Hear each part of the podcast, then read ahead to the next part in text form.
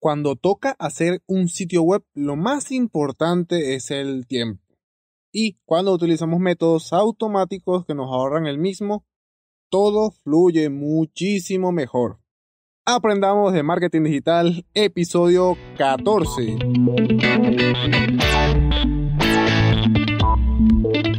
Bienvenido, bienvenida a un nuevo episodio de Aprendamos de Marketing Digital, el podcast en el que aprenderemos juntos tips, secretos, consejos y más del mundo del marketing digital. Hoy es lunes 20 de abril del 2020 y como hoy es lunes, hoy toca hablar un poco de desarrollo web. Vamos a traerles un plugin. El día de hoy vamos a hablar de un plugin que recientemente estoy utilizando eh, y que realmente, siendo sincero, es una maravilla.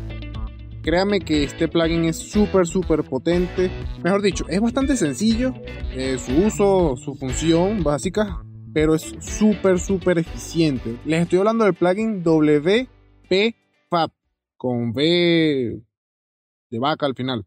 Un plugin que ahorra muchísimo el trabajo, enormemente, bastante. Incluso si de repente mm, das, eh, ¿qué te digo? Cursos, si de repente impartes contenido o enseñas a personas a eh, manejar WordPress o enseñas cómo hacer páginas web, este plugin te puede ayudar bastante. Muy seguramente este episodio sea bastante corto, o mejor dicho, de los más cortos del podcast.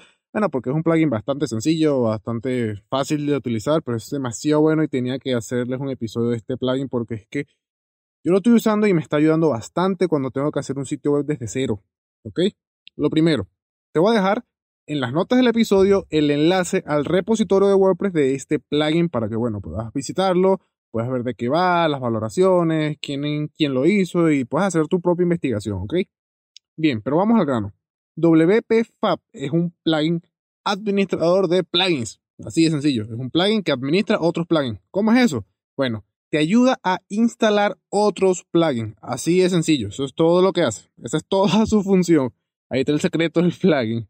Este plugin eh, lo que hace es que después de que, bueno, él, él te permite crear una llave, ¿ok? Una llave aquí, una llave o una key, ya sea privada o sea pública. Y dentro de esta llave, bueno, está la información de los plugins que tú colocas en esa lista, ¿bien? Para instalarlos en WordPress, eso es todo. Luego, por ejemplo, esa, esa key, esa, esa llave, tú la puedes, tú la colocas en un WordPress limpio, suponte que vas a crear eh, una página, una e-commerce, bueno, instalas en el dominio WordPress, luego instalas el tema que vayas a utilizar, importante, yo siempre suelo, yo lo suelo hacer así, después, después de que hago todos los ajustes de WordPress, eh, enlaces permanentes y todo lo que sea de los ajustes básicos de WordPress, bueno, ahora instalo el, el tema y después instalo este plugin, bien, y dependiendo de lo que sea, bueno, ahí coloco mi eh, key dentro del de, plugin, dentro de las opciones, y él solito te va a instalar todo lo que necesitas, o mejor dicho, todos los plugins que estén en esa lista que pertenezca a esa llave, bien, a esa key, a ese código. Esto viene muy bien para quienes trabajamos con sitio web. ¿Por qué? Porque bueno, porque muchas veces, y lo digo por experiencia propia, toca buscar e instalar cada plugin por separado, uno tras otro, tras otro, tras otro.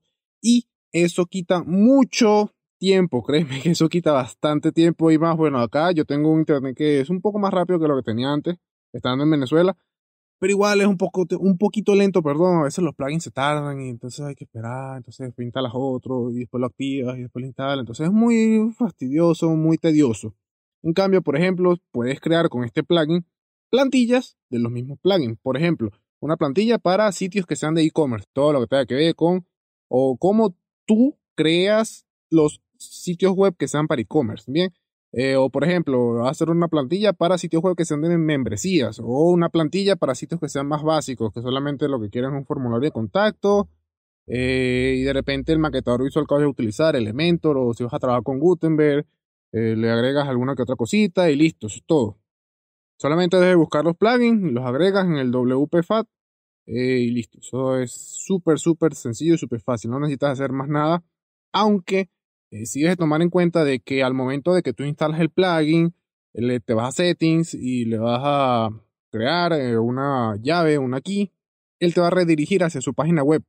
Y en esa página web debes registrarte, debes hacer con, completar un registro Y bueno, eso es sencillo, pones tu correo, contraseña, verificas el, el email listo, ya tienes tu registro allí. Y ahí es donde vas a colocar el título de la lista que vayas a hacer de plugin. Por ejemplo, si lo vas a hacer para e-commerce, bueno, coloca e-commerce o plantilla de e-commerce, qué sé yo, puedes colocar eso. Y en la descripción te recomiendo que bueno, coloques algo un poquito más extenso si de repente vas a hacer varias plantillas. Por ejemplo, esta es una plantilla de, para e-commerce que trabaja con cierto tema.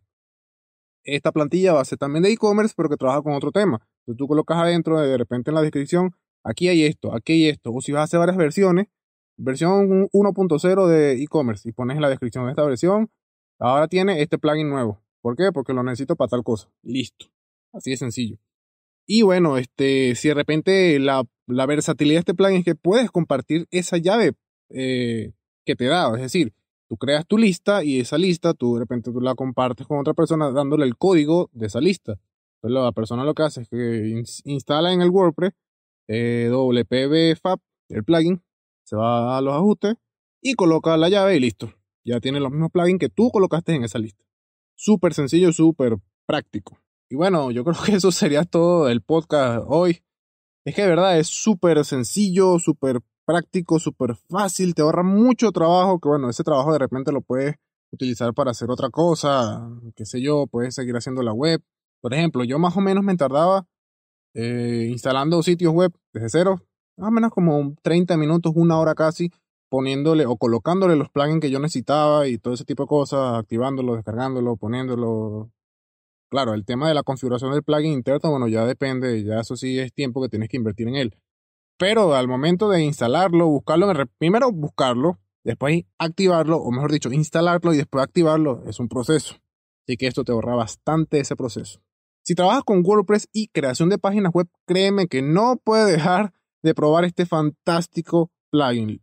Lo que ahorras es súper, súper útil para avanzar de repente en hacer el sitio web, hacerlo más rápido. De repente, si es algo bastante básico, hasta puedes terminar el sitio web en un día. Eh, yo lo he hecho. Por eso les digo que es bastante, bastante bueno este plugin. Incluso aquí te invito a probar uno, eh, una una llave que tengo con que tiene plugins que en una lista con el tema Astra, ¿ok? ¿Qué vas a hacer? Bueno, primero vas a instalar el plugin en tu WordPress o de repente si quieres te vas a un, a un WordPress de prueba o un subdominio de tu dominio, en fin, para que lo puedas probar si quieres y si no, bueno, ahí lo tienes igual.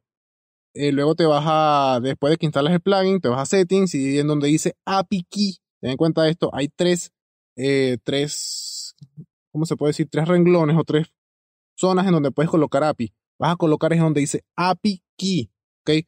API, K-I, K-E-I, o K-E-Y, o Y, ¿ok?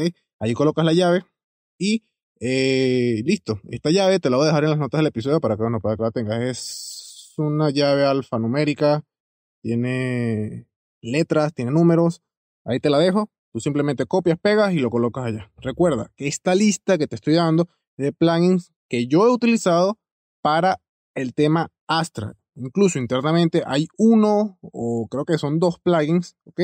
Que bueno, que funcionan exclusivamente con este tema. Bien, igual, si de repente no quieres usar eh, o no usas el tema Astra, bueno, puedes usar otro. Solamente no utilizarías estos dos plugins que son exclusivamente para el tema Astra.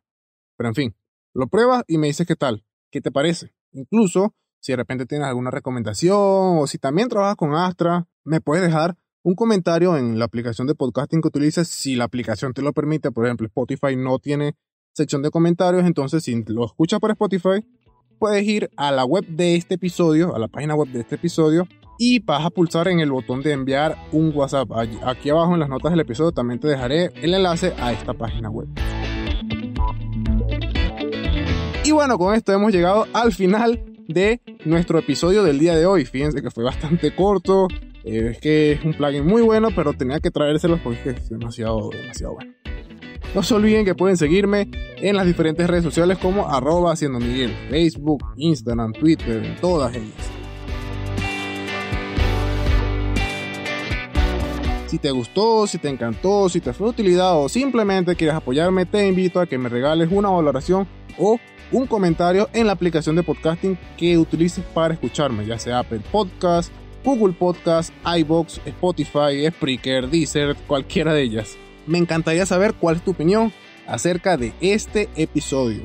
Y bueno, nos vemos nuevamente el miércoles con un nuevo episodio dedicado a redes sociales. Vamos a estar hablando ahí un poquito de Facebook y bueno, algunos que otros tips que voy a dar por allí. ¿Por dónde? Por tu aplicación de podcast favorita.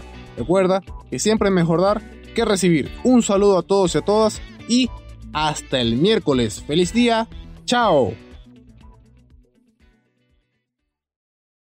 Tome las riendas de su salud con el viaje de una mujer de Johns Hopkins Medicine. Acompáñenos el sábado 13 de noviembre entre las 10 y las 12.15 horas para conocer los últimos avances en salud femenina de la mano de los médicos de Johns Hopkins. Asista a dos seminarios virtuales, desde el cáncer de colon en mujeres afroamericanas hasta los primeros signos de pérdida de memoria. Reúnase con sus amigos utilizando el Zoom. A Woman's Journey es educación sanitaria para todos nosotros. Para obtener entradas para el evento o para saber más, visite hopkinsmedicine.org, diagonal a Woman's Journey o llame al 410-955-8660.